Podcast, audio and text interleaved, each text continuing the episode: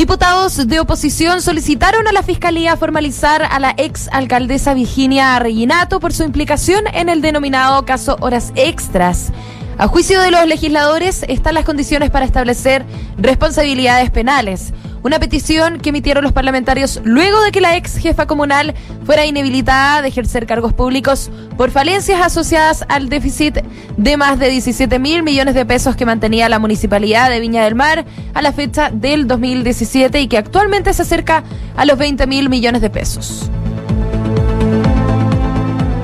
Atención, el próximo 30 de julio vence el plazo para realizar el primer retiro anticipado del 10% de los fondos de pensiones aprobado en el Congreso tras la crisis económica derivada de la pandemia del coronavirus. Según la norma, se permite el retiro de los fondos hasta 365 días después de la publicación de la reforma con independencia de la vigencia del estado de excepción constitucional de catástrofe decretado.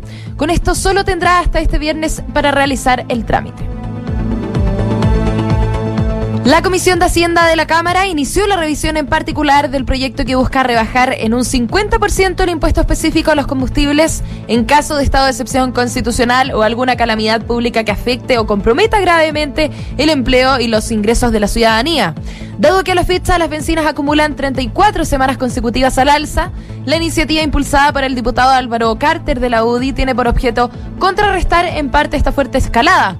La iniciativa fue respaldada por la sesión a principios de julio en su idea de legislar. Sin embargo, el gobierno reiteradamente ha manifestado sus reparos ante la moción, puesto que ello supondría una menor recaudación fiscal en una época de alta presión de gastos por los apoyos estatales a las personas.